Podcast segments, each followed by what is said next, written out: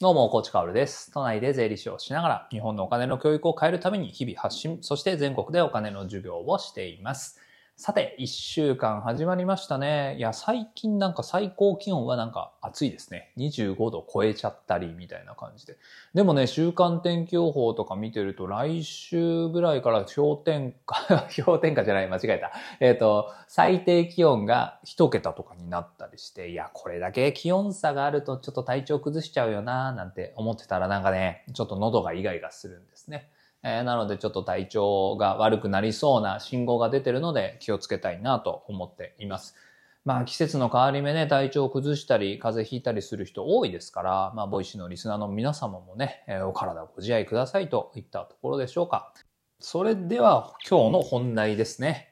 えー高齢者が悪いのか、高齢化社会が悪いのか、いや違う、そうじゃないっていうね、そんな話をしたいんです。今日のお話はね、とっても重要な考え方で、まあ、考え方というか、まあ、常に頭の片隅に入れておいてほしいなっていう、そんなお話なんですね。きっかけは、まあ、プレミアムリスナーでいただいた意見で、まあ、今ね、コメントだけじゃなくて、えープレミアムリスナー限定のね、え相談フォームみたいなものがあるんですよ。まあ、そこでいただいた意見を引用しながら、あまあ、プレミアムの方ではすでにちょっとだけ話したんですけど、まあ、このね、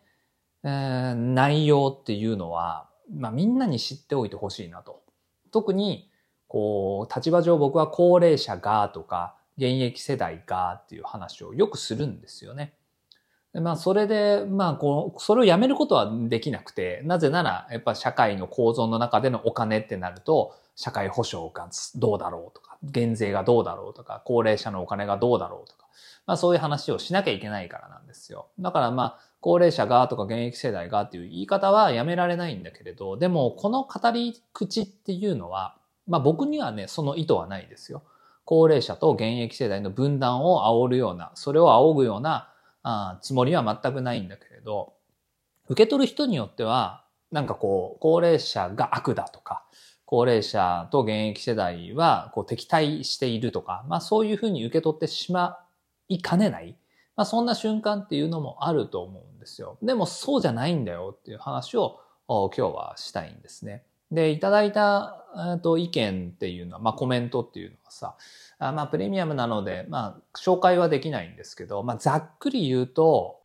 例えばまあ高齢者がもらうものとか払うものってあるわけですよね。えーもらうもので言えば年金。年金っていうのはまあ65歳以上でもらえると。まあ前倒しもね、後ろ倒しもできますけど、基本的にはそこでもらうんだけれど、まあ所得制限みたいなものがあってね、収入が多すぎる人っていうのは、まあもらえなかったりするわけで、まあ収入が下がるまでもらえないっていう感じですよね。で、一方で支払う方は、まあ、高齢者特有に安くなるものがあって、まあ、それが医療費ですね。えー原則は1割負担で、でも所得が多いと2割、3割と増えていくわけです。でね、まあ、ここで、あのね、あそういう現実っていうのもあるのね、みたいなものを僕は知ったんですけど、例えば、こう、所得が増えるとさ、まあ3割負担になるわけですよ。でも所得が多いんだから、まあそれは3割負担でいいでしょって基本的には思いますよね。でも所得が多かったとしても、まあその人たちが、その高齢者の方々が実は介護が必要だったり、所得が多くて医療費が増えてることによって困窮していたりする。まあそんな世帯っていうのも確実に存在しているんですよね。僕たちはまあそういう世帯っていうのがあるんだってことをやっぱり忘れちゃいけないと思うんです。まあ僕はさ、いびつなところはおかしいよねと。社会構造の中でお金のその受け渡しがいびつになってるところは許すまじと。それは改革をしていくべきだみたいな話をするんですよ。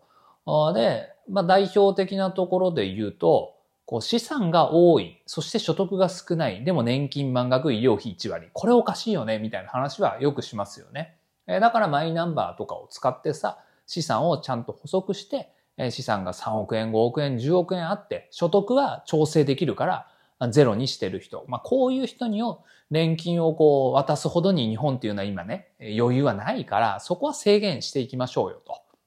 そしてそういう人の医療費負担っていうのこそ、3割にしましょうよと。まあ4割5割でもいいんじゃないでしょうかみたいな話っていうのはするんですよね。これはだから歪になっていると思うんです。うん。でも、今最初に話したことですよね。まあ、3割負担になっている。所得が多いから3割負担になっている。けれど、生活は困窮をしていると。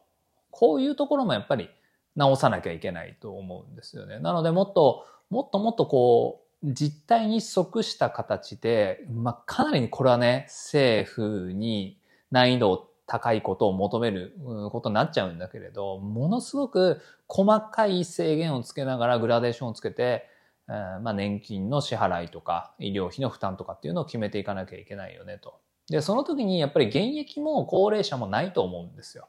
まあ、高齢者がとか現役がとか言った方が分かりやすいからさ、まあそういう言い方もするんだけれど、でも現役世代もやっぱり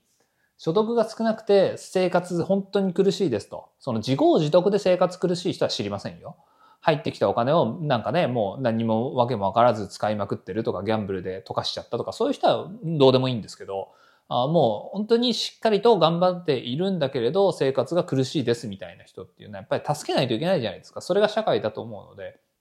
それをやっぱりやっていかなきゃいけないよねっていう。だから、まあそこが前提ベースにあるよねその高齢者がとか現役がの以前に、やっぱりこう苦しい人、その余裕がある人が助けると。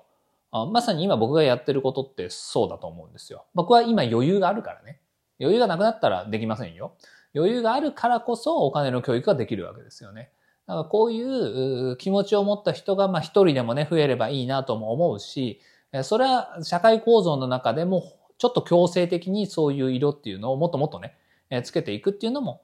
必要だなと思うわけです。もちろん本音としてはね、まあ、高齢者が、えっ、と、今、日本の金融資産2000兆円のうち6割ぐらいを持っているわけですけど、その6割のうちもう結構な金額っていうのを市場に吐き出して経済活性化させて現役世代の方にも回してっていうのは本音として僕やってほしいと思いますよ。あでもその時に、こう、まあ、それも言い続けるんだけれど、なんかこう、大雑把に乱暴に言ってはダメなんだろうなって思います。ですからまあ僕も現役側とか高齢者側っていうことをね、今後も言いますけど、まあ皆さんの頭の中に、片隅に入れておいてほしいのは、別に高齢者が悪いわけじゃないと。そして高齢化社会が悪いわけじゃないということは、あやっぱりね、しっかりと肝に銘じて議論をしていかないと、なんか高齢者が悪だみたいな話になっていってしまうので、そこはね、気をつけたいところだなと思います。まあ、だってさ、悪なのは制度だからね。まあ、この社会を作ったことが悪なわけですからね。だって、その、例えばね、うん、高齢化社会の中で、現状もマイナンバーカードが普及しておらず、資産を補足できていないってことは悪じゃないですか。で、それを作ったのは僕たち大人でしょ？僕はマイナンバーに賛成派だし、ガンガンやれって言ってるんだけれど、でも反対もしてる人がいるわけで、反対をした人もこの社会を作っているし、反対派を賛成派に変えられなかった僕のね、発信力が弱いっていうのも今の社会を作っているわけですよ。マイナンバーがもっと浸透していれば、その資産が多い人、実態に即した形でちゃんと医療費負担を上げるとか、年金を渡さないとか、そういうことはもうすでに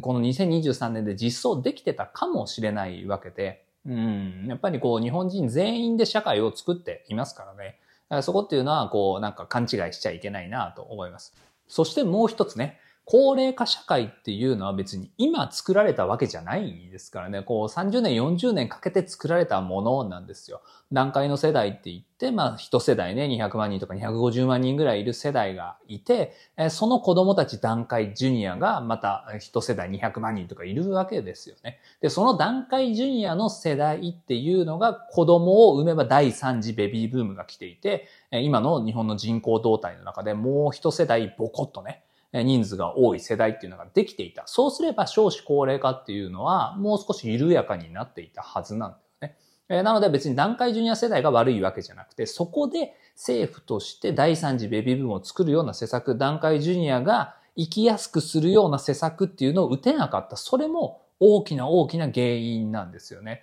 だからまあ悪というか、まあ恨むべきはそこなのかもしれないっていう。まあ今現状っていうのは、まあこの瞬間出来上がったものなわけではなくてね、大きな大きな流れの中でできたものであると。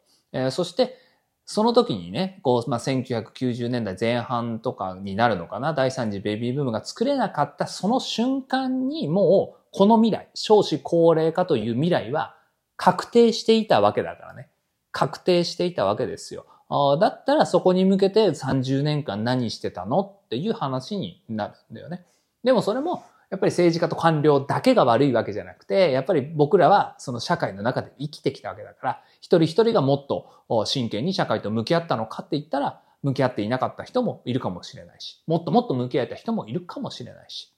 だからなんか高齢者かとか現役世代がとか、あれが悪い、これが悪いみたいな単純な話じゃないんだよなっていうのを前提に頭の片隅に置いて、まあいろいろなね、社会構造の中で議論をしていかなきゃいけない。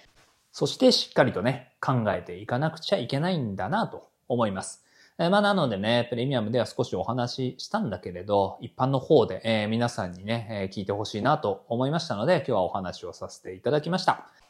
さて最後にお知らせです。えー、プレミアムリスナーの放送を今土日にやっていて、まあ月曜日にはね、えー、この土日どんな放送だったかみたいな紹介をいつもしています。11月一発目の放送を、先週の土曜日ですね。今ね、プレミアムリスナー9月から毎月セミナーみたいなものをやって、え、こうちょっとプレミアムリスナー改革みたいなものをやってるんです。あ、相談フォームとかね、実装したりしてね。で、それがどういう感じで、うまくいっているのか。まあ、うまくいっているとこ、いっていないところ、数字をね、赤裸々に語りつつ、まあ、何人増えて、今何人ですみたいな感じですよね。まあ、そういうのを語りつつ、え、みんなに報告をしているという放送をしてますので、ぜひぜひ確認をしてみてください。そして日曜日、昨日ですね、アップル社とは何なのかというタイトルでお話をしてます。まあ、アップルって言ったら iPhone の会社でしょみたいなのが、あの、一番浅い市場イメージだと思うんですけど、そこから思考を巡らしていくと、いやいや iPhone の会社でも MacBook の会社でもない、向こう5年10年で、この分野とこの分野で市場を席巻する、そんな可能性があるよねっていうお話をしているんです。で、ここはね、もうなんかね、5時間でも6時間でも喋れる気がしますね。だけれど、ちょっとなんとかまとめて、その1ということで、まずはこの分野。iPhone じゃないんだよ。Apple ってこういうところがすごいんだよっていうお話を昨日日曜日していますので、ぜひこちらも確認してみてください。まあ、僕としてはね、2つの分野でこっからとんでもない感じになっていくんじゃないかなって思っているんですよね。えー、なので、えー、昨日日曜日と、そして次の土曜日と2つに分けてね、アップル社のここだよ、ここを見ていこうねっていう話をしてますから、気になる方は確認をしてみてください。それでは本日も張り切っていきましょう。素敵な一日をお過ごしください。最後まで聞いてくれたあなたに、幸あれ。じゃあね。